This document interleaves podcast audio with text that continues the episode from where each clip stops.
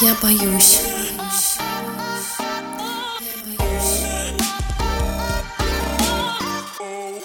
Всем привет! Это подкаст «Я боюсь». Подкаст, в котором мы собираем коллекцию самых загадочных, пугающих и неоднозначных документальных историй. Меня зовут Кирилл. Всем привет, меня зовут Аня. Привет, я Саша. Привет, я Маша. Мы с вами плавно приближаемся к Новому году, так что эти последние выпуски девятого сезона будут особенными. Оставайтесь с нами, сейчас расскажем подробнее, но сначала я напомню про нашу цель. Мы очень хотим набрать в этом сезоне 500 отзывов в Apple подкастах. Пусть это будет такой вот ваш подарочек для нас к Новому году. В приложении для подкастов перейдите на страницу подкаста, пролистайте вниз, и там будет кнопочка «Написать отзыв». Кроме того, что это будет такой подарок для нас, это еще и очень вдохновляющая вещь, которая каждый раз нас поддерживает, мотивирует. Сейчас вот зачитаем вам парочку свежих отзывов. Давайте я начну с одного. Озаглавлен он «Дифирамп», и там написано следующее. «Люблю и обожаю. Слушаю не один год. Действует как панацея. Грустно или одиноко? Слушаю. Привести мысли в порядок и настроиться на мирный лад? Слушаю. Несмотря на то, что истории подчас действительно невообразимые или пугающие. Парадокс. Спасибо, ребята, большое за ваше дело. Идея новых сезонов с документальными рассказами гениальна. Живите ладно и продолжайте радовать нас своими голосами. Так написал нам Джакоб. Или Якоб. Или Джейкоб. Я тоже зачитаю отзыв. Оглавление «Крутяк». Содержание. Недавно подписался, но каждый выпуск смотрю. Интересные истории, иногда страшные, кайфовые ребята и формат. Продолжайте. И ну, я тоже зачитаю. Продолжайте. Продолжаю. Натали написала нам. Слушаю вас с лета, ребят, реально подсела. Включаю подкаст по дороге на работу и заслушиваюсь. Так как материала у вас много и он интересный, я стала включать его и на работе, так как вы спасаете меня от повседневной рутины. Удачи вам, жду ваши новые истории. Вообще это так круто, потому что я вот читаю отзыв этот и думаю, что я бы могла тоже такой отзыв написать про те подкасты, которые я слушаю, потому что я тоже, если мне нравится подкаст, я прям подсаживаюсь и постоянно слушаю везде по дороге, там, на работе, когда это возможно. Короче, это очень круто, потому что как бы думаешь, так слушаешь кого-то, думаешь, ой, какой классный подкаст, обожаю. А кто-то так думает про нас. Это вообще супер приятно. Спасибо большое. Вообще. Да вообще в целом хочется сказать, что каждый отзыв мы проносим через себя и чувствуем вашу поддержку. Большое вам спасибо. Те теплые слова, которые вы нам говорите, нам греют душу. Очень приятно нам, что вы не проходите мимо и оставляете какой-то фидбэк. Кто-то свои там какие-то рутинные задачки закрывает за прослушиванием. Надеюсь, ничего важного вы не прослушиваете таким образом. Мы везде следим за фидбэком, где это возможно прочитать в комментариях на Кастбоксе, в комментариях в Apple подкастах. Недавно, кстати, наши выпуски стали подгружаться еще и в YouTube, если вам удобно. И кайфово э, слушать э, выпуски на Ютубе. У вас есть подписка, которая позволяет непрерывно это делать. Welcome на YouTube, там еще и можно комментарий какой-нибудь оставить. Да, ну и вообще, на самом деле, мы не просто так э, ради тщеславия своего напоминаем вам про 500 отзывов, потому что это действительно иногда физически поддерживает. Я про себя могу точно сказать, что иногда ты такой получаешь какой-то отзыв, смотришь и думаешь, блин, ну не может быть. Все-таки вот ради этого стоит продолжать. Ну и, во-вторых, это еще сигнал для других людей, которые только что присоединились к подкасту или выбирают, что послушать, наткнулись на отзыв, почитали и такие, все, это точно надо послушать. Так что одни плюсы. Спасибо вам за то, что вы делаете это для нас. Ну а мы переходим к нашей коллекции историй. Сегодня, на самом деле, совершенно необычный случай. К нам пришли гости. Я уже так давно это не говорил, что даже не верится, что я это говорю сейчас. Давайте познакомимся. Это две замечательные девушки, ведущие подкаста «Кульминация». Это подкаст про кино. Вообще там несколько составов ведущих, но все они обсуждают разные фильмы, спорят о них, делятся собственным восприятием, ну, рекомендуют какие-то фильмы к просмотру. Давайте знакомиться. Привет вам. Привет, ребята. Меня зовут Таня, и рядом со мной Инесса. Всем привет. Привет. Привет. В общем, мы договорились, что в этот раз вы расскажете нам и нашим слушателям истории, как у нас водятся загадочные, пугающие, неоднозначные и, что немаловажно, документальные. И мы, конечно, надеемся, что это будет связано с вашим любимым делом, с кино. Интересно узнать, что это будет. Сегодня мы решили вам рассказать парочку таких страшно реальных историй, на которых были основаны парочка фильмов ужасов, а может быть даже не парочка, может и побольше. Ну, по крайней мере, это точно стало такой притчей в языцах. Ну, не будем, наверное, долго ходить вокруг да около. На самом деле, мы, когда выбирали историю, я сразу подумала про, наверное, самый популярный фильм ужасов, который основан на реальных событиях, и это «Шесть демонов» Эмили Роуз. Я думаю, очень многие смотрели. По-моему, этот фильм вышел в 2000-х годах, мне кажется, в 2005, если я не ошибаюсь, может быть, чуть раньше, чуть позже. Ну, в общем, в свое время он наделал шума на самом деле, и это один, наверное, из самых страшных до сих пор фильмов ужасов, которые признают все критики, признают все зрители. Хотя я бы не сказала, кстати, что это прям откровенный хоррор. Это скорее такой процедурал с элементами хоррора иногда включениями. Но немногие на самом деле знают, немногие интересовались тем, что вот эта вот история про Эмили Роуз основана на реальной истории про э, девушку из Западной Германии, которая в 70-х, к сожалению, погибла от огромного количества актов экзорцизма. Ну, как посчитало официальное следствие, которое в итоге осудило и двух священников, которые этот экзорцизм проводила, и ее родителей, которые, по мнению суда, этот э, процесс допустили. Поэтому Поэтому давайте немножко, наверное, сейчас окунемся в эту историю. Представьте себе такие прекрасные, ну, наверное, в Германии не были настолько там свободными, как в США, допустим, ну, все-таки примерно вот 70-е, и маленький городок Германии потрясает известие, что молодая 23-летняя девушка, которая, ну, такая вот добрая, замечательная, красивая, очень а, правильная с точки зрения, там, допустим, католической церкви, потому что была очень сильно верующая, погибает буквально в страшных муках от обезвоживания в собственной постели, в ней на тот момент 30 килограммов, по-моему, при росте в 166 сантиметров. Она вся просто представляет собой открытую кровоточащую рану. У нее, по-моему, полностью истерты вот коленные... Чашечки?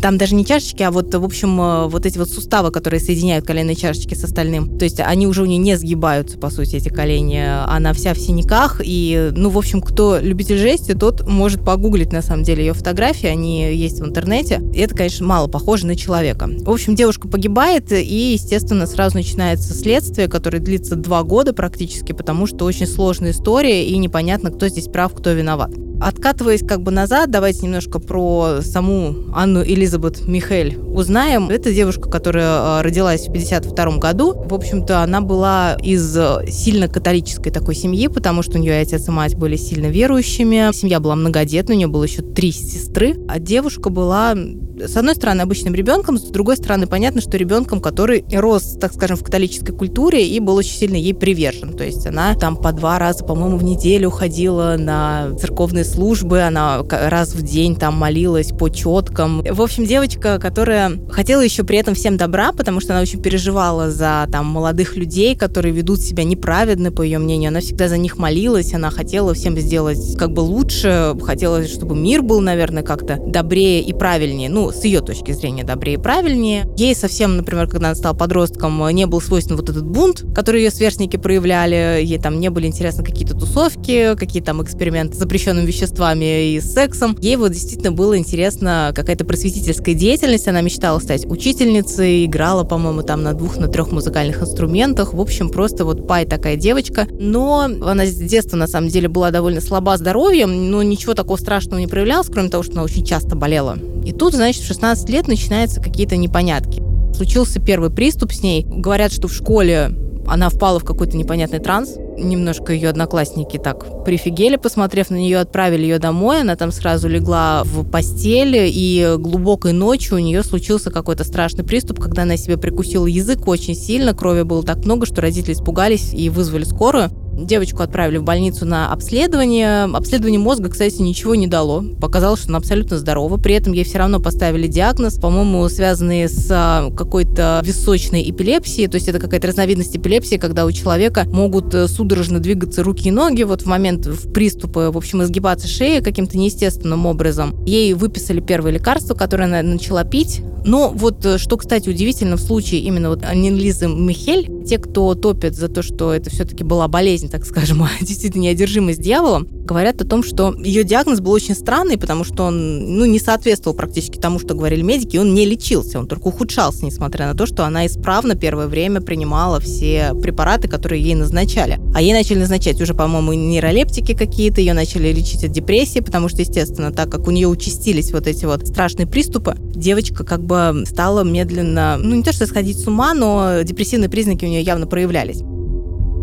За первым приступом последовал уже второй, когда ее ночью фактически парализовало, она не могла вообще ни говорить, ни двигаться, не могла позвать на помощь. Это ее, опять же, очень сильно напугало. Ее снова отправили в больницу, уже психиатрическую, осмотрели, выписали опять какую-то кучу таблеток, отправили домой. Потом она заболела туберкулезом, снова Боже. попала в больницу. Вот, вот это называется, да, везет так везет. И вот уже в больнице, находясь там с туберкулезом, у нее случился самый страшный третий приступ, во время которого, как она потом всем рассказывала, она увидела лицо дьявола и услышала, что он нашептывает ей, что она должна сгореть в аду. В общем-то, примерно с этого момента она начала утверждать, что это, скорее всего, не болезнь, а одержимость какими-то бесами, причем не одним. А она называла, по-моему, 5 или 6 бесов, которые якобы в ней жили, и все бы ничего, но можно было бы подумать, что она действительно, может быть, там сошла с ума на фоне своей чрезвычайной религиозности, но на самом деле она себя вела очень странно, даже там для человека, страдающим каким-то, допустим, эпилепсией, да, но это же не значит, что человек, например, страдающий эпилепсией, будет, например, есть пауков. А Анализа Михаил это делала. Она ела уголь, она ела пауков. Однажды она откусила голову мертвой птицы. Ози Осборн, привет тебе большой. А, Довольно смешно. Не без юмора. Она начала вести себя чрезвычайно странно, даже больше. То есть говорили, она, простите меня за подробности, но слизывала свою мочу с пола периодически, разговаривала не своим голосом, что обычно, как говорят, именно вот э, и показывает на то, что человеком, скорее всего, владеет кто-то не тот. При этом у нее, когда заканчивались вот эти вот приступы, она себя вела вполне нормально. Она закончила университет на тот момент, собиралась даже работать. Но ключевым, на самом деле, моментом, когда родители и сама девушка поняли, что таблетки уже точно ей не помогут, и ей нужно что-то с вот этими приступами делать, ключевым моментом, я скажу. Хотя до этого, например, бывали случаи, когда она могла два дня, сидя под столом, просто лаять на всех. То есть до такой степени все было плохо. Однажды близкие какие-то друзья взяли ее в паломничество в Италию, в какое-то там очень, очень святое место, монастырь. И, в общем, в этом монастыре девушка не смогла притронуться к распятию, подойти даже к нему не смогла. И не смогла испить святую воду.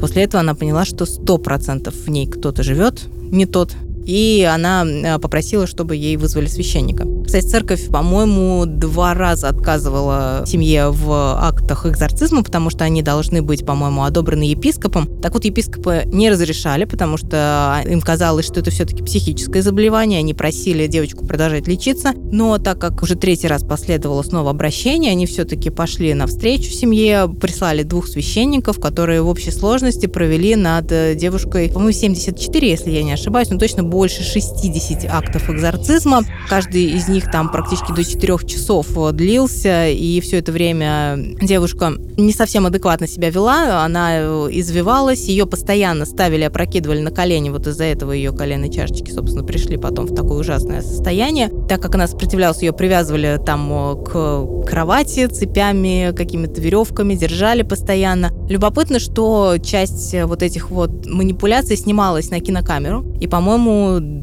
43, если я не ошибаюсь, или 24. В общем, вот этих вот акт, они реально запечатлены прям от и до. Все как происходило. И вот тут надо сказать, что есть, наверное, самое страшное, что от этой истории нам осталось, страшнее гораздо фильма, это записи голоса как раз-таки Анализа Михель, записи вот этих вот разговоров, так скажем, священника с сущностью, которая якобы в ней жила, потому что, ну, я однажды сделала неосторожность и послушала эту запись, кто ее слышал, тот в цирке не смеется. Я больше не хочу никогда ее слышать. Вот я не знаю сейчас, если мы сможем, может быть, мы ее продемонстрируем вам, но я просто хочу предупредить, чтобы вы были дико осторожны. Если вы очень впечатлительны, лучше этого не делать, потому что когда представить, что 23-летняя девушка может такими голосами говорить, ну как-то не то, что не по себе, а вообще вот хочется прямо стереть себе память до конца. Ja, ich wünsche euch für die anderen Leute,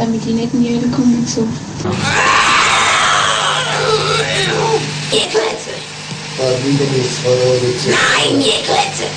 An der Maul ihr Gehklätze. Oh, und der an der Milane, da, und Skiane, da. Sind wir schon drei? Ah, wie, wie, wie, wie. Was ist so der Schneide? Боже, я, я слушаю это все. Я очень много смотрела фильмов про экзорцизм. Я очень люблю эти фильмы, потому что только когда я смотрю эти фильмы, я могу себе нафантазировать, что в целом человек подвержен каким-то другим силам и что они существуют. А это очень заманчиво, поверить, что есть что-то еще. И я помню, что я смотрела сериал «Экзорцист» по той же книге, по которой снят культовый фильм «Изгоняющий дьявола», и там, собственно, тоже упоминается момент, когда священник не смог справиться с демоном, не смог изгнать его из мальчика, и мальчик погиб. И, в общем, я так понимаю, что каждый такой случай, который упоминается в подобных фильмах, сериалах, ну, там, я не знаю, мокьюментари и так далее, они как раз отсылают к Аннелис, видимо. Про Аннелис я тоже слышала, но, кстати, «Шесть демонов Эмили Роуз» для меня не самый жуткий фильм на эту тему. Кстати, с «Изгоняющим дьявола» есть небольшая связь, потому что он как раз тогда, в 70-х, вышел на киноэкран, и когда шел процесс, очень, да, по-моему, в 73-м примерно, ну, в общем, многие говорили, что, а, возможно, Аннелиза, насмотревшись этого фильма, еще и как бы немножко... Имитировала. Сымитировала, да, то, то, что там видела, или, может быть, она это делала из-за своего психического заболевания, так скажем, не совсем осознанно, но вот она как бы это воспроизводила. С другой стороны, действительно, когда ты слушаешь вот эту запись, ну, я не знаю, как так можно исказить свой голос, то есть, чтобы такое изобразить. И мне кажется, страшной в этой истории обе стороны. И если это было так скажем, действительно что-то сверхъестественное, чего мы до сих пор не можем понять. И если это было психическое заболевание, это еще страшнее, потому что ты вообще абсолютно собой не владеешь. Угу. А я не смотрела фильм, но я слушала подкаст про эту историю, и там подробно она рассказывалась. И там тоже включали вот этот вот отрезок, отрывок ее вот этого голоса странного. И я еще тогда шла, я прям помню, я пришла с тренировки через свой двор, абсолютно никого не было, было где-то 10 часов вечера, темно, зима, и мне вот это вот в уши как зафигачило. А мне было немножко не по себе, на самом деле. Но это было недолго. Сейчас вот э, мы снова послушали, и как-то даже интересно второй раз это слушать. Хочется еще весело. послушать Да. что-нибудь с этой Ну, а пластинки. Пару треков. Новый релиз. А ты вот сейчас, когда слушаешь, тебе кажется, что ее голос меняется каким-то невообразимым образом, что это явно что-то неземное? Нет, мне так не кажется. Ну, это вообще странно такой звук слышать, типа, от девушки 20 там, лет. Но, наверное, мне кажется, что в определенном состоянии и мы с Машей смогли повторить то же самое. По-любому. Я вообще хоть сейчас могу повторить. Видал я эти состояния. Там еще, мне кажется, эффект создается в том числе, потому что там, я не знаю, на каком на каком-то иностранном Итальянском? демонском Нет, языке, на каком-то- на итальянском. Да, или на Да, на немецком. немецком. На немецком. Ну, короче, да. Еще ксенофобия твоя включается. Ну нет, ну просто типа это что-то непонятное, то есть ты не понимаешь, что она говорит. Если бы она на русском говорила, то, возможно, еще бы менее было странно для нас, например. Я уж не знаю, как там для... Для всех остальных было бы очень странно, если бы она на русском начала. для... Это да. Ну, короче, сама по себе история интересная, ну и жуткая, конечно, потому что, что бы там ни происходило, девушку довели до смерти, такой очень страшной и, ну, вообще прям... Искалечили еще Да, да, да, да. Ну и, кстати, надо сказать, что мистика, она не закончилась там со смертью Аннелизы Михель, потому что ее, во-первых, похоронили, потом ее эксгумировали, потому боже, что бедняга. какая-то монахиня заявила, что ее тело, скорее всего, не разлагается, и якобы было видение. Тело эксгумировали, но говорят, что там все было в пределах человеческой биологии. Она, естественно, уже была в том состоянии, в котором должна была быть. А в 2013 году, кстати, что очень удивительно, сгорел дом, в котором происходило все действо, где изгоняли этого дьявола, и многие начали шептаться, что это какая-то конспирологическая теория. Кстати, вот эти вот записи, которые сейчас ходят в интернете, и видеозаписи актов экзорцизма, и аудиозаписи, они очень долго, очень долго были засекречены материалами, суд их не выпускал. Но, возможно, это просто из-за того, что они действительно могут, наверное, повлиять на психику людей, слабую в некоторых местах, наверное. Я думаю, отчасти это еще и потому, что так как в Европе, особенно в Италии, там, допустим, где, э, грубо говоря, по-моему, до сих пор, или, по крайней мере, до десятых годов а, обучали экзорцизму, там экзорцизм это настолько крайняя мера, что если обряд экзорцизма приводит к смерти, конечно, хотят засекретить эту информацию и записи, и доказательства, потому что это, грубо говоря, косяк католической церкви, а в данном случае имидж очень важен. Иначе, грубо говоря, человек разочаруется. Тем более, что это отчасти почти, простите, пожалуйста, что я так сейчас скажу, отчасти католическая церковь по своему устройству и форме правления близка к мафиози. Есть такое, очень даже похоже. Ну, кстати, адвокат, когда шел судебный процесс, довольно громкий, он активно освещался, как раз говорил о том, что на самом деле Аннелиза сама за неделю до смерти отказалась от воды и от еды, и она готова была умереть и знала это, а она говорила, что она хочет умереть для того, чтобы другие поверили в Бога. И сейчас, кстати, некоторые, так скажем, околокатолические, ну, секты или какие-то движения, они признают ее, на удивление, святой,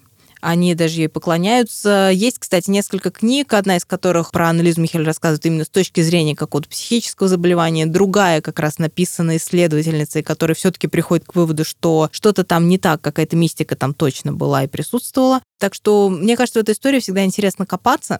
И еще там есть очень такая любопытная деталь. В фильме она обыграна, и она очень пугала. Я помню нас с подругой в детстве, когда мы только посмотрели этот фильм, это «Три часа ночи». Знаете, вот этот феномен трех часов ночи?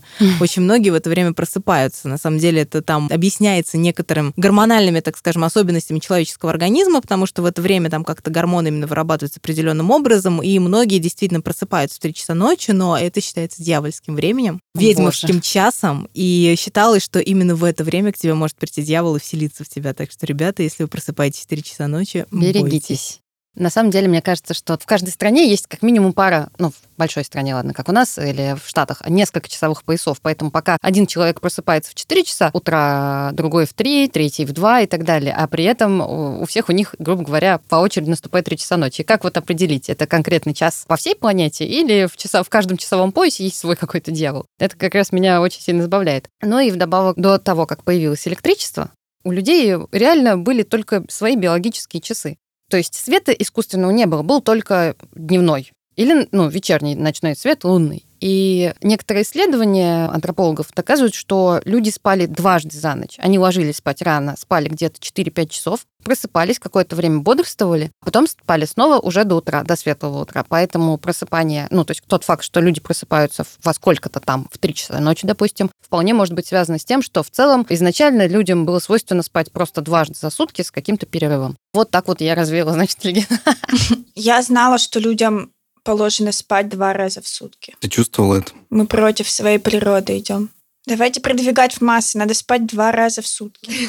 До часа дьявола и после. Я вообще ни разу не просыпалась, мне кажется, Я в 3 тоже. часа ночи, ну, или во всяком случае. Мне тоже так кажется. Я вот буквально недавно это случилось. Я проснулся ночью, примерно, кстати говоря, в три часа. Мне показалось, что я проснулся от землетрясения. Господи. То есть реально мне казалось, что трясется все. И я еще подумал тогда, что, ну, в принципе, Тбилиси... Это ну, дьявол. как бы такая сейсмоактивная... Нет, что это сейсмоактивная, в принципе, территория. И тут бывает иногда сообщение о том, что вот там было землетрясение, там сколько-нибудь баллов в Тбилиси. И кто-то даже писал, не помню где, в одном из подкастерских, кажется, чатов о том, что вот чувствовали в Тбилиси землетрясение. Я ни разу еще не чувствовал. И тут просыпаюсь ночью, и мне кажется, что я прямо отчетливо меня разбудила тряска какая-то. Ну, я так еще прислушался, что-то немножко напугался сначала, послушал, вроде все тишина, никто не кричит за окном, машины не врезаются друг в друга, самолеты не падают. А так обычно бывает при землетрясении, да, Кирилл? Ну, я так себе это представляю. И в итоге я такой, ну ладно, отвернулся на другой бок и уснул. И с утра проверил, специально пошел искать информацию о том, были ли толчки в эту ночь. Ничего не было. Возможно, это был дьявол. Это заговор, Кирилл, заговор этих сейсмологов. Дьявол кровать шатал. Дьявол кровать шатал, это что-то, Кирилл, какое-то оскорбление. Какой-то мем неприятный. Да. А я, Кирилл, э, вот мне все время в чате дома все время пишут про тараканов.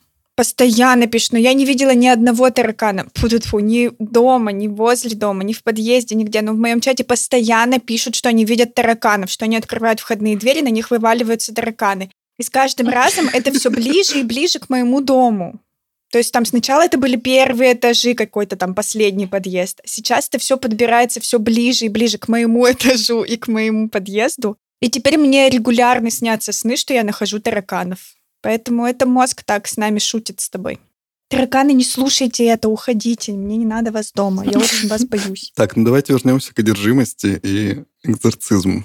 Вы смотрели фильм-то? Да. Нет. Нет. Я тоже не помню. Мне кажется, я его не Серьезно? смотрел. Хотя смотрел несколько ужастиков про экзорцизм, да. Короче, чем мне понравился фильм? Там есть элемент детектива. Потому что, чтобы изгнать демона, надо знать его имя. И вот приезжает крутой-крутой экзорцист, это все, что я помню вообще из этого фильма. И он начинает допытывать эту бедную девочку, как тебя зовут, как тебя зовут. Ну, естественно, он к демону обращается. И единственное, что она ему отвечает, она ему говорит «Раз, два, три, четыре, пять, шесть». И он ничего не понимает на протяжении всего фильма, а нужно назвать имена шести демонов, которые живут в ней. Маша, как ты так меняешь голос? Тобой все в порядке. Возможно, я одержима.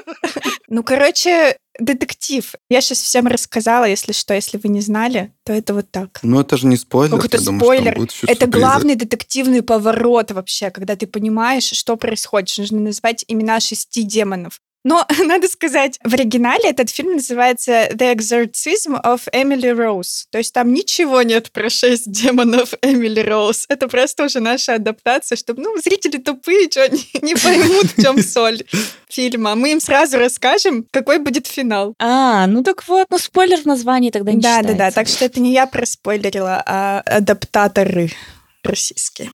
Так, на этих сеансах Анна Лиза рассказала, что, по ее мнению, ею владели шесть демонов. Люцифер, Каин, Иуда Искариот, Адольф Гитлер, Нерон и Флейшман. Адуль Гитлер мне особенно понравился. в этой Да, да, там компания классная, да, еще точно. Ужасная, помню, ужасная компания. Компания, которая Ну, в не смысле-. Ужасная, ужасная, да, да, да, верно. Так, примечание. Почему-то примечание только про Флейшмана. Валентин Флейшман был франконским священником. Позже он был обвинен в пристрастии к вину и лишен сана. Блин, да он вообще ну, самый безобидный вообще. Он еще покончил с собой Он из-за такой, ну я этого. просто пришел тут посидеть Бедный. немножко. Так, а Нерон чем провинился? Что-то я не знаю про него ничего. Кто знает что-то про Нерона? Ну, Маш, ну это же жесточайший император римский, который всех там кромсал только так. Нерон, Клавдий, Цезарь, Август, Германик. Так, Саша, скажи что-нибудь, ты притих. Мне не очень близка эта тема. Я не смотрю вот фильмы вот с этим связанные. Не смотришь, потому что тебе не интересно или потому что ты, тебя это пугает? Ну, потому что где-то пересечение религии, страхов и всего такого, это как будто бы вообще мимо меня абсолютно, и поэтому я не смотрю эти фильмы. «Изгоняющий дьявола» тоже не смотрел. Все вот это вот мимо вообще. Оттуда же мем-то, где они из комнаты выбегает де- девочка на этом, над кроватью. Это «Изгоняющий Я дьявол». не же. знаю про какой-то конкретный мем. Там же много всяких отсылок культурных, в том числе, типа, много пародий потом на вот это вот все. Типа, очень страшное кино. Там тоже много мемов потом из этих сцен нарезали. Я загуглила фильмы про экзорцизм, и тут просто тонна всего. Просто миллиарды. И во всех, во всех изогнутая девочка.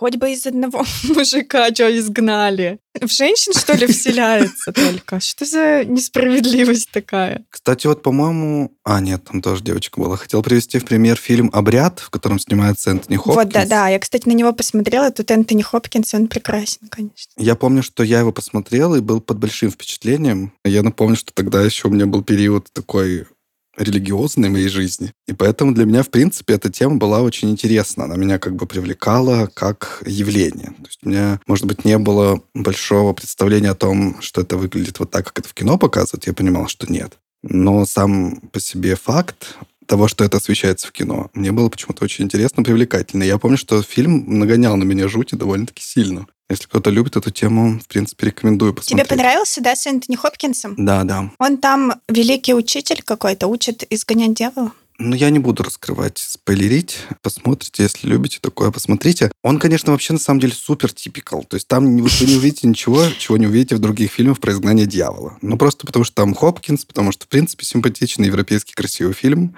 Было ничего так. А у меня все познания об экзорцизме только из сериала «Сверхъестественное», что вы можете понимать, не очень высокого как бы качества и достоверности, поэтому я промолчу. Кстати, в сверхъестественном это выглядит наиболее привлекательно, как мне кажется. Да, конечно, дьявольский сериал. Да, дьявольский сериал, во-первых, а во-вторых, там вот для, ну, хотела сказать для тупых, но вообще-то это для меня в том числе. И для меня. Там показано, что вот сначала у человека черные глаза, потом происходит какой-то обряд, там его святой водой поливают, и из него вот эта черная хрень выносится. И это прекрасно, потому что вот в этих фильмах, где типа настоящий экзорцизм показывают, это все ужасно. Там просто реально истязают человека на протяжении нескольких часов, мучают его, он сам там что-то матерится, чем-то в тебя плюется, сам себя как-то тоже увечит, а потом в итоге, ну непонятно, вылетело из него что-то в итоге или нет. Нет какого-то вот этого акта очищения, так скажем.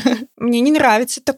Кажется, что это слишком просто как-то. Типа, что значит вообще молитву почитали, крестик приложили и все, привет. В смысле? Где результат? Так, ну все. Я понял, вы действительно не в теме. Сейчас я вам все расскажу в Нет, подробностях. Кирилл, только не Это будет это. подкаст на 80 часов. Религиозная минуточка. Саша вышел из Девочки, вы сами принесли эту тему, я ни при чем. Но я на самом деле здесь отмечу только вот такой момент, что вот эта Михаэль пришла к выводу сама, что она одержима, когда не смогла поцеловать крест в какой-то церкви. И на самом деле это вот частая тема, как тестируют на одержимости вот это вот все. Но я здесь почему-то вспомнил сразу же, ходит такое видео, оно называется «Бесконтактный православный бой крестом». И там какой-то человек, который его практикует, он показывает вообще великую силу креста, и на него начинают бежать какие-то парни в спортивном зале, и он достает крест, и вот так вот они начинают отскакивать в разные стороны, они не могут к нему приблизиться, они пытаются преодолеть эту неведомую силу, но их просто раскидывает в разные стороны. И, в общем, так никто до него и не может добраться, потому что крест его защищает. Не знаю, что уж в этих людях было такого, что их крест тоже раскидывал, они никак не могли приблизиться. Демоны, судя по всему. Их было шестеро, Возможно, Кирилл.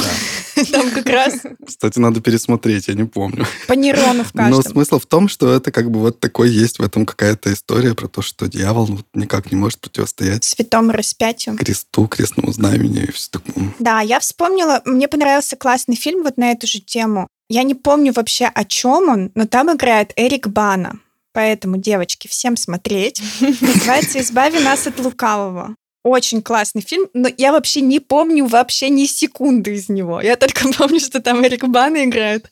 И он, ну, он прям какое-то вот у меня хорошее впечатление оставил. Поэтому вот такая рекомендация, только если вы любите Эрика Бана и доверяете моим ощущениям. Потерянным воспоминанием. Да, и еще буквально вот на этих выходных я посмотрела свеженький фильм про экзорцизм. Ну, даже это не про экзорцизм, а про, ну, так скажем, демона внутри. Называется «Нефариус». Я даже Кириллу его порекомендовала. Помнишь, Кирилл, я тебе скидывала? Помню, да. Я еще не успел посмотреть. Кирилл еще не успел посмотреть, а вы, если захотите, посмотрите. Там, в общем, весь замес в том, что к человеку, осужденному на смертную казнь, приезжает психиатр, чтобы его обследовать и выдвинуть свой вердикт, вменяемый он или невменяемый, можно ли его казнить или нет. Человек, вот этот, который убил там несколько человек с особой жестокостью, он сразу же говорит, что в нем сидит демон. И он так круто играет, просто очень классно. Вот он просто лицом своим отыгрывает так, что не оторваться. Поэтому я рекомендую вам посмотреть. Классно. Ну, а я, Маш, возражу тебе. Вот ты говоришь, что так это показывает, что незаметно, как что-то выходит из человека. Как будто ты представляешь себе, что там должно быть целое шоу и все такое. Но вообще-то, если мы обратимся к тому, как в Библии это происходило, то. Христос вообще ничего не устраивал, никаких там показательных выступлений. Он ничего такого не делал. Он просто говорил, оставь его и уйди вон. И все. Так мы же не Христос, Кирилл. А нет, в том-то и смысл, что вообще-то Христос сказал, что вы будете делать все точно так же. И вот эта вот история меня всегда с детства удивляла, потому что я знал, что вы будете делать точно так же, а потом почему-то за многие столетия э, церковь придумала целые многотомные обряды, что можно делать, что нельзя делать, как это Мгм. правильно делать, что нужно узнать, как поговорить. Да потому что так не получалось людей убивать. Вот именно. То есть как будто бы люди пытались найти в этом какой-то дополнительный вообще смысл Шоу. и довести человека вот до того нужного состояния, чтобы он так себя вел. Я не знаю, я однажды случайно где-то в соцсетях тоже наткнулся на видео, где православный священник едет верхом на каком-то мужчине и бьет его по голове крестом. И этот мужчина очень сильно ругается, он недоволен, он там рыдает. И как бы это все описывается как вот изгнание беса из человека. Что вот посмотрите, как этот вот бес под ним возится, как ему некомфортно и как он кричит. И я как бы на минуточку себе представил и подумал, что, извините, если бы на меня уселся какой-то священник, бил меня по голове крестом и куда-то ехал, я наверняка орал бы не менее истошно, и проклятия любые бы мог себе позволить в этой ситуации. Поэтому вообще вся вот эта история с экзорцизмом, она, конечно, супер спорная. Еще с той точки зрения, что люди в это время впадают в определенное состояние которое можно сравнить на противоположном его конце с религиозным экстазом. То, что наоборот люди испытывают как бы во время каких-то церковных обрядов, и это считается чем-то хорошим опытом. А в принципе, те, кто находится в контексте, люди, которые живут в парадигме того, что мир устроен вот так, есть Бог, и можно быть одержимым дьяволом, и все такое, у них уже настроены все вот эти ступенечки, они знают, как это будет происходить, что ты можешь увидеть. И вот эта история про то, что фильм незадолго вышел до того, как с Михаэль все это случилось, тоже, честно говоря, наталкивает на определенные мысли, где можно подсмотреть алгоритм действий, когда от тебя чего-то очень сильно ждут требуют, и ты не можешь объяснить себе свою ненормальность. А психическими проблемами тебе почему-то отказываются это объяснять. Ну да, но в любом случае очень жаль девушку. Короче, история грустнейшая. Абсолютно, Очень да. печальная. Я мог бы еще рассказать про свой опыт присутствия при экзорцизме, но, пожалуй, не в этот раз. Какой еще раз, Кирилл? Я надеюсь, мы к этому больше никогда не вернемся. Ну, конечно, если вам не интересна моя история, мы больше к этому не вернемся. Давай просто быстро, блиц. Э, Там из тебя изгоняли? Нет. Ну тогда неинтересно. Если бы из него изгоняли, то было бы по-другому. Мы бы послушали, конечно. Он бы здесь не сидел. Так, ну все, давайте перейдем к следующей истории. На самом деле, я очень, очень люблю городские легенды и всякие эти истории, на которых основаны в итоге. Когда зашла речь о реальных историях, которые легли в основу каких-то фильмов, я сначала вспомнила Слендермена, которого придумал какой-то чувак на каком-то интернет-форуме, и как две девочки чуть не убили одноклассницу, потому что вот они хотели выслужиться перед Слендерменом. Но потом я решила, что ну, таких легенд на самом деле много. У нас свой синий кит примерно такой же, не доказано до сих пор существование групп смерти, ну, на каком-то таком фактическом уровне. Хотя фильм об этом уже есть. Меня на самом деле больше всего привлекают наши жуткие скрепные, ха-ха. Смешно, конечно, но есть и у нас в стране несколько жутких историй, которые до сих пор никак нельзя объяснить и которые легли в основу нескольких фильмов.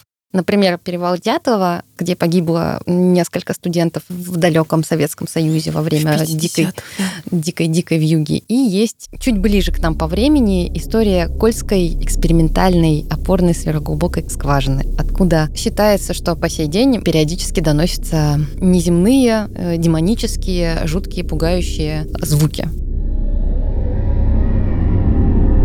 Это реальное место, до которого можно спокойно добраться. Оно находится в Мурманской области, недалеко от поселка Никель.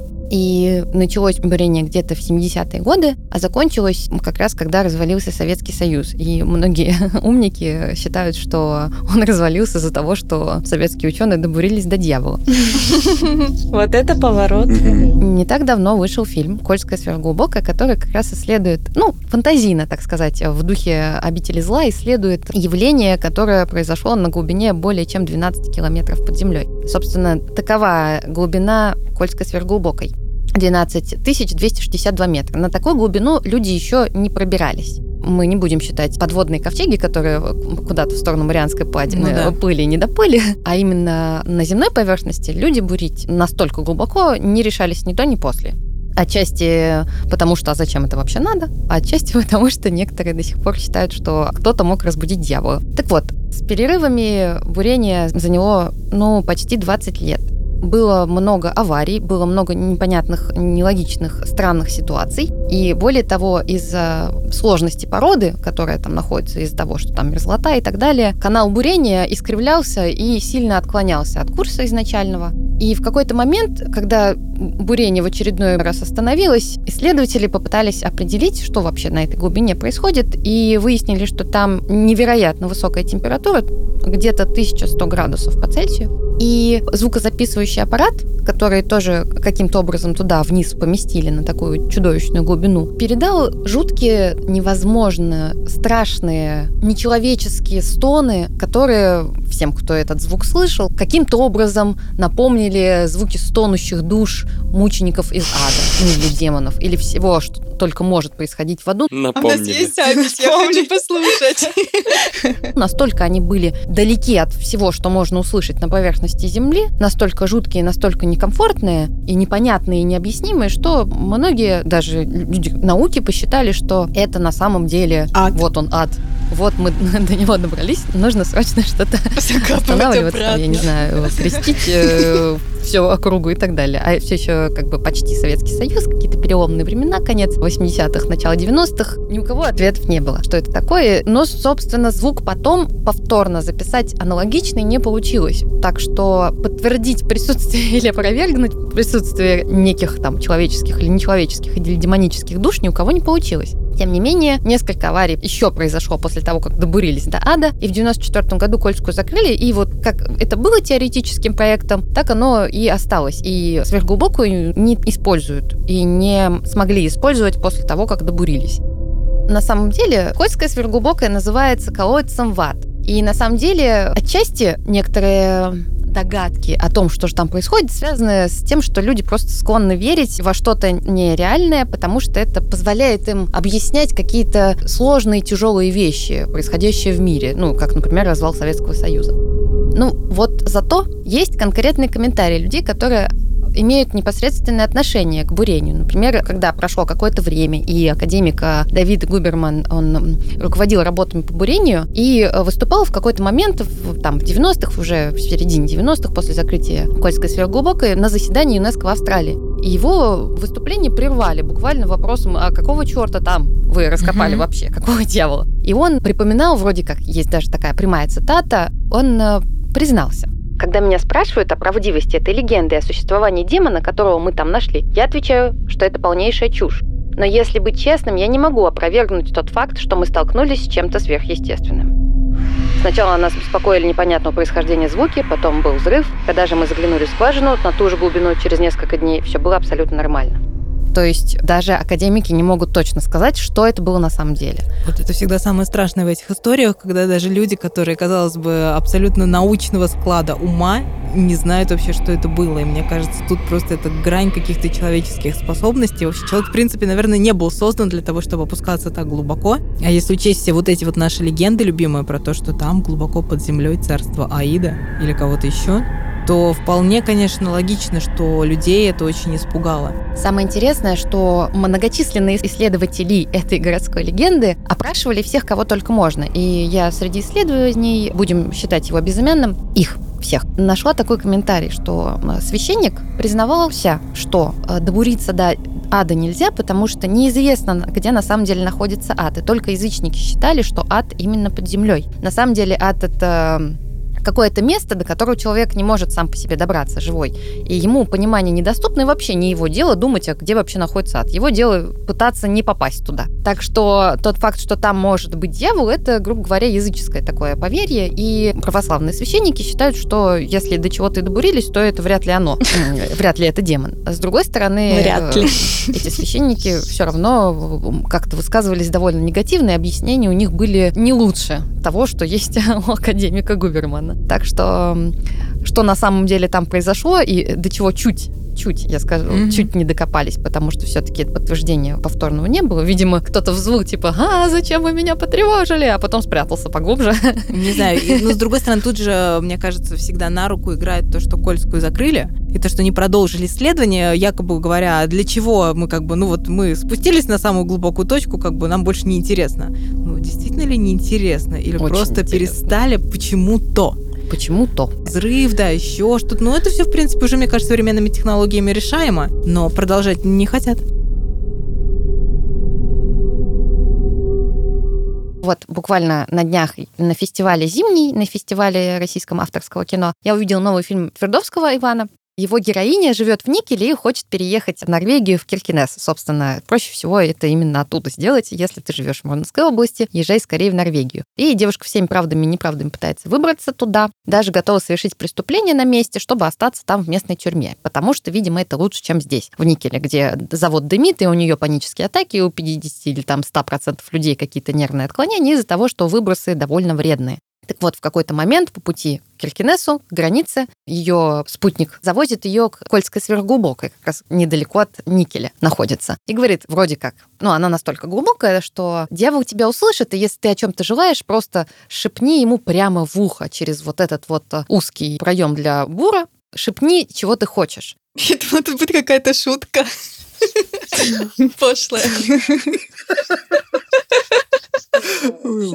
Все, что происходит после, все довольно мрачное и выглядит так, как если бы это желание исполнилось. И оно вроде как исполняется в конце. И выглядит это дьявольски стрёмно, потому что никакого сверхъестественного явления в фильме нет, но при этом жесть происходит, и при этом девушка получает желаемое наихудшим способом. Вот есть, типа, молить Бога и говорить, а пусть все сложится наилучшим для меня образом. Так вот, тут сложится так, как хочу, но, но наихудшим для меня способом. Вот это вот версия главной героини фильма, кстати, «Панические атаки» он называется. И когда я увидела, что девушка склонилась над колодцем, конечно, там был юморный момент, но тем не менее...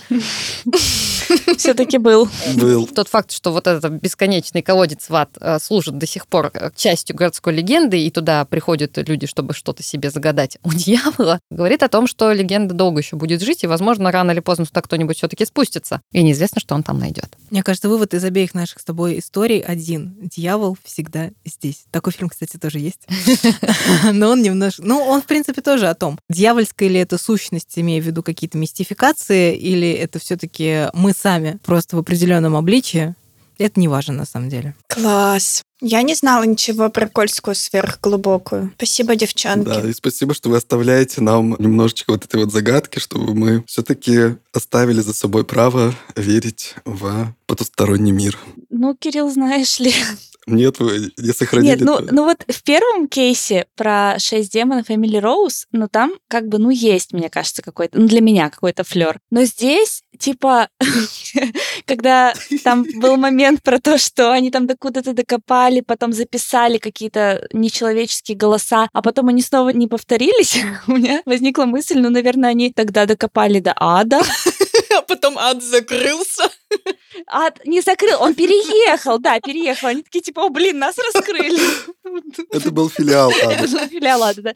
Ну, в смысле, как бы, ну, это совсем как-то... Ну, мне кажется, что здесь как раз-таки работает вот этот эффект. Поскольку здесь что-то после этого прекратилось, больше туда никто не суется, ее законсервировали там довольно жестким Мгм. способом. И вот это вот вопрос, а почему тогда больше никто ничего там не делает? А почему вы больше не попробовали? Это как с полетами на Луну. А почему вот высадились вот эти астронавты, а сейчас мы почему туда не летаем? И не всем как бы плевать, что там просто больше нечего людям делать, ходить по Луне не, не так Но уж это очень интересно. дорого. Если там нет каких-то станций, это очень дорого. Да, и как бы все исследования мы проводим там, если нужно, с помощью зондов и все такое. Нет, э, что-то здесь явно не так. Почему? Наверное, вы обнаружили на теневой стороне Луны что-то, что нельзя всем рассказать. Трансформеров.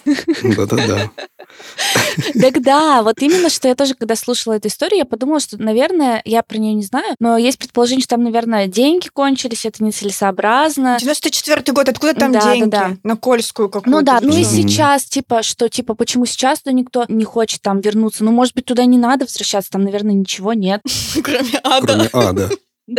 Да, что там делать? Но это вообще-то прикольно, на самом деле. Там была выдержка про исследователей, которые там что-то у кого-то спрашивали. То есть есть люди, которые энтузиасты, короче, этой теории. Короче, зависит твое отношение к этому от того, во что ты веришь. Если ты веришь в какие-то необычные штуки, то ты будешь э, себе факты ну или какие-то там истории под это подстраивать. Если ты не Подгонять. веришь, да, ты будешь говорить, да, конечно, там просто деньги кончились, ой, да на Луну дорого лететь и все такое. И как бы тут, ну, бесполезно спорить или там, мне кажется, приводить аргументы и с одной и с другой стороны, потому что обе стороны уверены в своей правоте, поэтому интересно, конечно. А какие стороны-то? А есть сторона, которая верит, есть сторона, которая не верит. И вот только чисто, вот, мне кажется, верой какой-то Можно победить. Два часа ходу и вера. Вот и все. Да-да-да, наконец-то вы пришли к правильному тезису в нашем подкасте. Я считаю, Кирилл что нас это пять лет обрабатывал Да-да-да, ради того, чтобы этот тезис кто-то сказал вслух. дергал за ниточки. Наконец, Манипулятор. Супер, спасибо большое, Таня, спасибо большое, Инесса. Да, спасибо. Мне кажется, что мы в одном выпуске с вами послушали оба наших формата. И историю какую-то мистическую, загадочную, и про конкретное место. Ну, просто целый калейдоскоп. Спасибо большое за внимание. Всем пока. Если что, вы знаете, где искать подкаст «Кульминация» в вашем подкаст-приложении. На всякий случай мы ссылку оставим в описании. Ну и по секрету скажу, мы тоже скоро у ребят появимся в выпуске. Приходите послушать. Вам еще не кажется, что, типа, вырыть какую-то скважину 11 или сколько там, 12, Саша, ты сказал? 12 километров 12. глубиной это какая-то суперсоветская штука. А мы можем сделать самую глубокую скважину? Давайте. Да непонятно, ну, может быть, это от гонки до поиска чего-то, ну, в смысле, имеется в виду полезных каких-то ископаемых и всего такого. Мне жаль, что до сих пор никто не вступил в гонку по исследованию Мирового океана. Меня просто разрывает изнутри мысль о том, что мы ничего не знаем. Или по созданию искусственной матки. Вот это, Маша, ты ря- рядом очень... Это в глубину. Я, конечно, извиняюсь, Кирилл, но ладно, океан. Океан не особо влияет на нашу жизнь, а вот искусственные матки, Это то, что... Как это океан не влияет на нашу жизнь? Океан напрямую влияет на нашу жизнь. Ну хорошо, он исследован на достаточном уровне. Вот искусственные матки. Ставлю их на первое место. Хорошее название для подкаста какого-то. Это мы с Аней сделаем. Пригласим вас в первый выпуск. Учтите, я вас засужу, если я увижу через какое-то время, ну не вас, в смысле Машу с Аней, а кого-то из людей, кто бы использовал это для названия своего подкаста. Нет, пусть используют, мы должны популяризировать это. Хочу, чтобы женщины меньше страдали. Ой, ну я думаю, что все, мы явно уже не вернемся в В адекватное состояние. какое-то рациональное русло.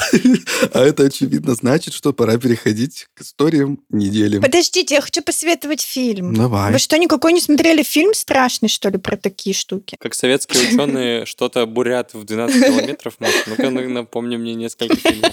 Нет, а вы смотрели фильм «Спуск»? Там такие страшные чудики. Нет. Не смотрели? Это, Мгм. это, мне кажется, самые ужасные монстры. Я до сих пор их иногда вспоминаю. Там есть спуск и спуск 2. Ну, Там, правда, про спелеологов. Там лезут люди в пещеры и натыкаются на каких-то... А, я, кажется, смотрел. Это старый, да, какой-то фильм? Ну, в смысле, 10 плюс лет. Да, да, да, да, да. Я, Я кажется, его еще в универе смотрела, так что это супер старый фильм. Вообще, тогда, наверное, Ретро. Там черно-белый, да? Черно-белый. Но он, кстати, в основном черно-белый, потому что там из э, темноты вот эти Чёрт, белые, Шутка провалилась. белые морды.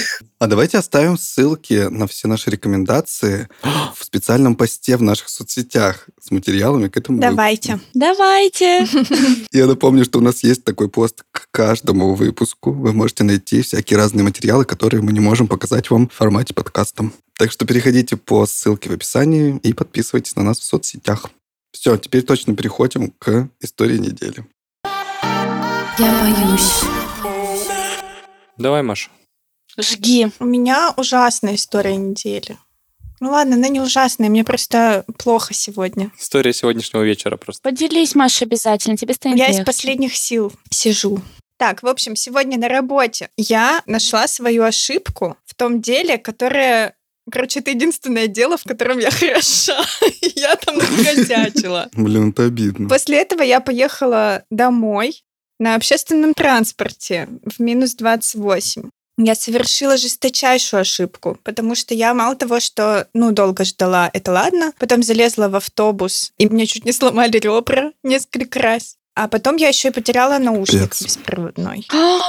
Короче, когда я заходила, видимо, он выпал, и я надеялась, ну, я не могла никак проверить, потому что мои руки были заняты полностью, Мгм. недоступны для того, чтобы подняться к моему лицу, и я надеялась, что он где-то в шарфе там запутался. У меня была последняя надежда, но, конечно же, это не так. Короче, он потерян безвозвратно.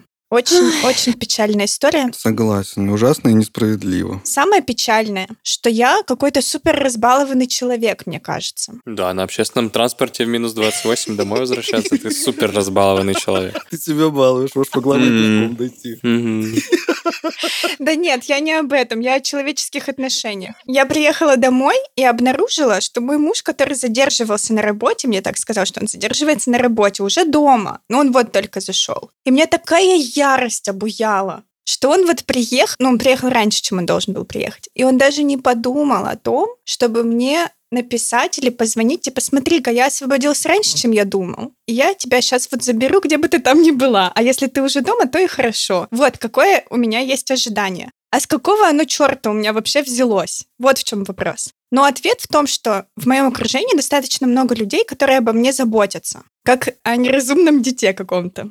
И у меня реально есть какое-то вот это понимание того, что ну, обо мне надо заботиться. И когда я этого не получаю, я ужасно злюсь. И я вообще такой скандал закатила. Я такой скандал учинила, не представляете. Да, я сейчас пойду извиняться, потому что я реально наорала на человека. Но мне было так, я не знаю, насколько... Тебе жалко. Мне до слез было обидно, что меня не пожалели, Мгм. и обо мне вот так вот не позаботились. Мне даже до сих пор, видите, я до сих пор начинаю плакать, потому что мне так себя Мгм. жалко, капец. И всем вокруг должно быть меня жалко. Почему обо мне не заботятся? Мне, короче, это какое-то вот чувство даже как предательство. Но вообще такого же не должно быть. Я же сама взрослый человек. Я сама должна о себе заботиться. А я думал, что это вызвано тем, что раньше просто вы все время ехали вместе на машине после работы с мужем, у тебя есть привычка такая, а не то, что ты прям избалована бесконечной заботой от всех, кроме мужа. Нет, он тоже заботится обо мне. Ну, он, естественно, заботится обо мне больше, чем все остальные люди окружающие. От этого еще обиднее. Почему он не подумал об этом? Ага. Ну, просто в таких ситуациях, Маш, это обостряются все чувства, и все, ты все, все валится, все ненавидишь, и потом делаешь выводы, особенно, ну, делаешь выводы, которые, скорее всего, к реальности не имеют отношения, про то, что ну, про себя никто не заботится, там все такое, там обостряются все ощущения справедливости, когда ты все Вообще. теряешь, замерзаешь, тебя все толкают и да, так далее. ужасно. Поэтому, Маша, не надо себя погружать в такие состояния и жалеть на себя в этих ситуациях. Э, Сколько там ты сказала? 900 рублей. Хорошо.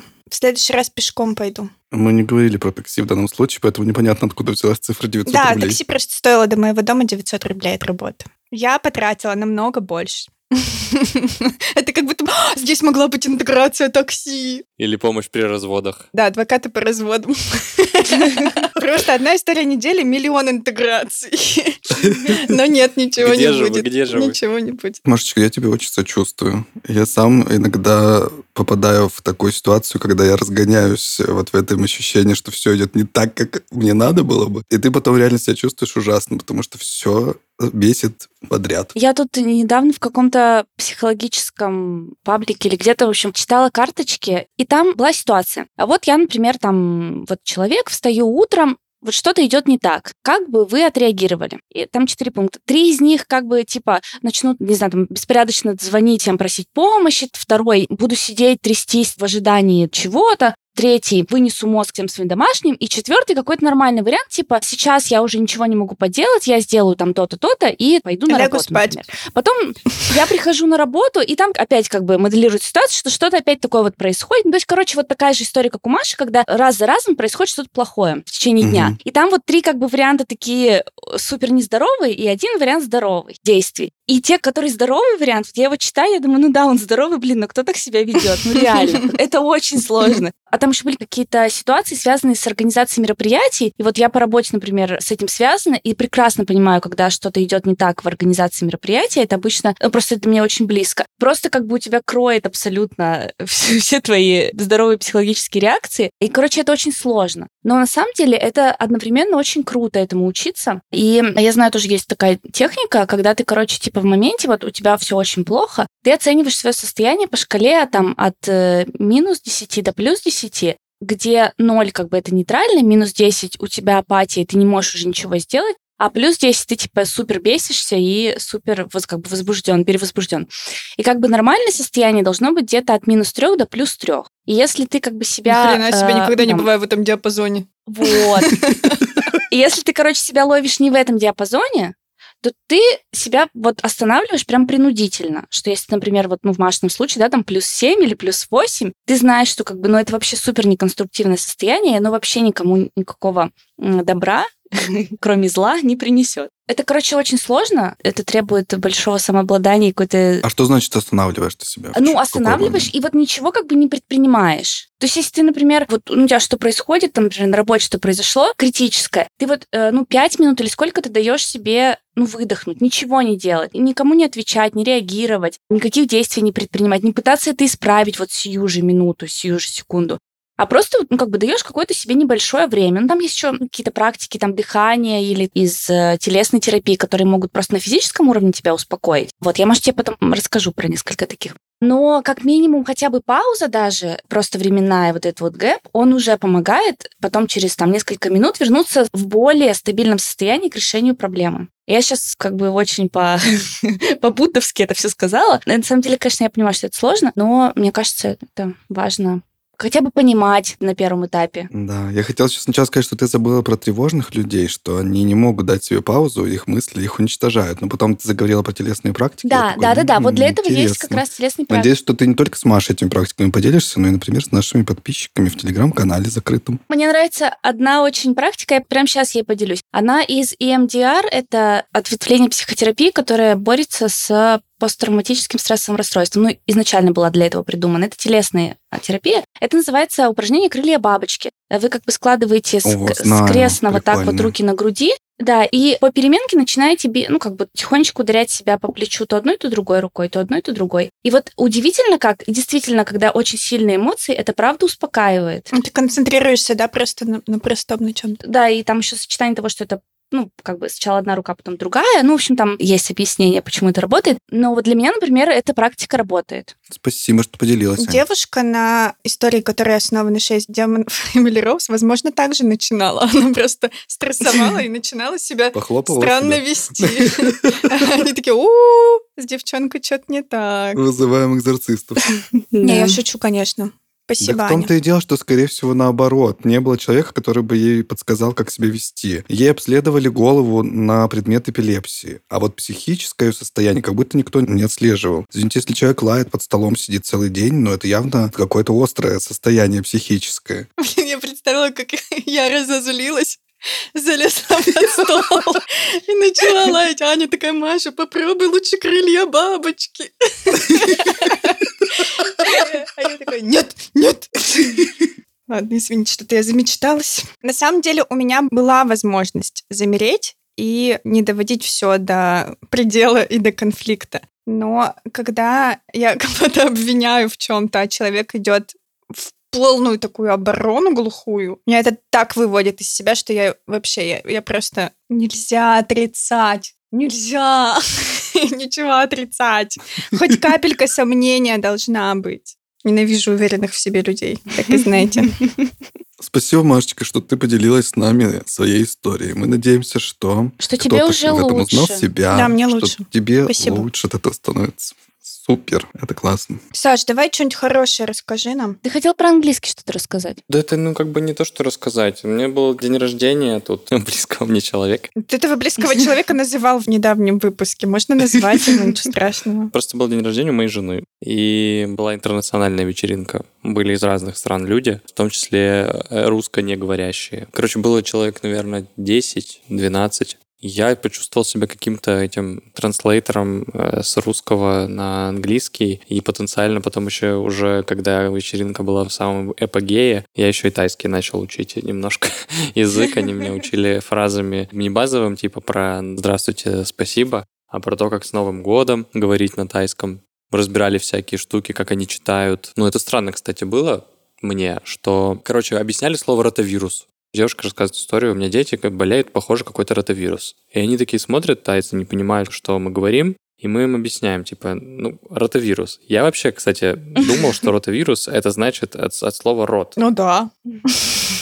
Ну, вообще-то нет, Рота потому что по-английски он тоже ротавирус. Ну, типа, по-английски ротавирус. Вот. И мы пытались объяснить это слово ротавирус тайцам. И, ну, решили просто в Google Translate ввести, типа, ротавирус. Типа, на английском перевели на тайский. И она как бы вслух читает эти иероглифы и читает так ротавирус. И тут у меня сломался мозг, потому что я не понял, типа, как, ну, как это работает. Но потом мы как-то там доползли до того, чтобы это понять. То есть она читает, получается, тайские буквы, при этом произносит, ну, английское произношение, то же самое, что написано наверху, на верхней строчке.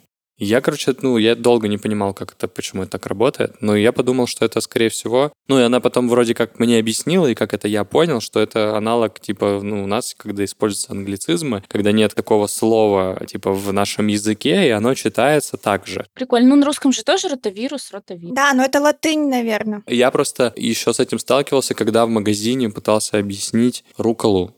Рукола, типа, это трава. Кто не знает.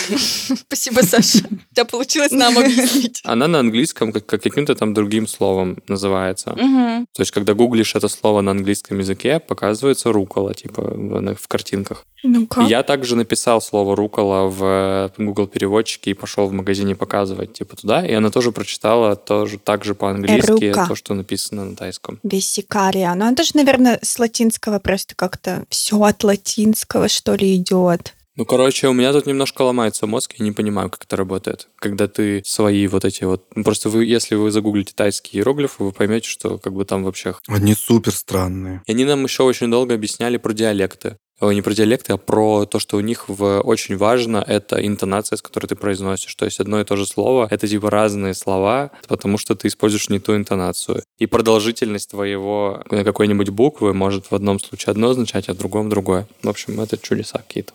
Короче, в завершении по-тайски вам скажу с Новым годом. Савади пи май. Это с Новым годом по-тайски. Класс. Кирилл, а ты по-немецки скажи. А я что, в Германии живу, по-вашему? Я думала, ты знаешь, как По нашим по-немецки. сведениям, да. А ты знаешь, как по-грузински, Кирилл, будет с Новым годом? Я вот сейчас засомневался, вообще-то мы учили, но я не уверен. По-моему, гилоцафт ахалцелс. Если я не прав, и поправьте меня, пожалуйста, в комментариях. А по-русски как? Ну, а мы с Машей можем вам по-русски сказать. Happy New Year. можем Так, ну мы вообще-то вот это все должны оставить на следующий выпуск. Ведь следующий выпуск у нас будет последним в этом сезоне и последним в этом году. Спасибо, что вы этот выпуск послушали до этого момента. Мы вас благодарим. Не забывайте, что вы можете поддержать нашу работу подпиской на Бусти или на Патреоне. Мы за это даем вам доступ в закрытый телеграм-канал, и там всякие дополнительные штучки. А от третьего уровня, например, еще можно слушать один бонусный выпуск к сезону. Это тоже ждет наших патронов в ближайшее время. Мы благодарим нашего звукорежиссера Андрея Быкова. Редактировать этот эпизод будет Кирилл, то есть я. Спасибо большое, что вы были с нами. Услышимся через неделю.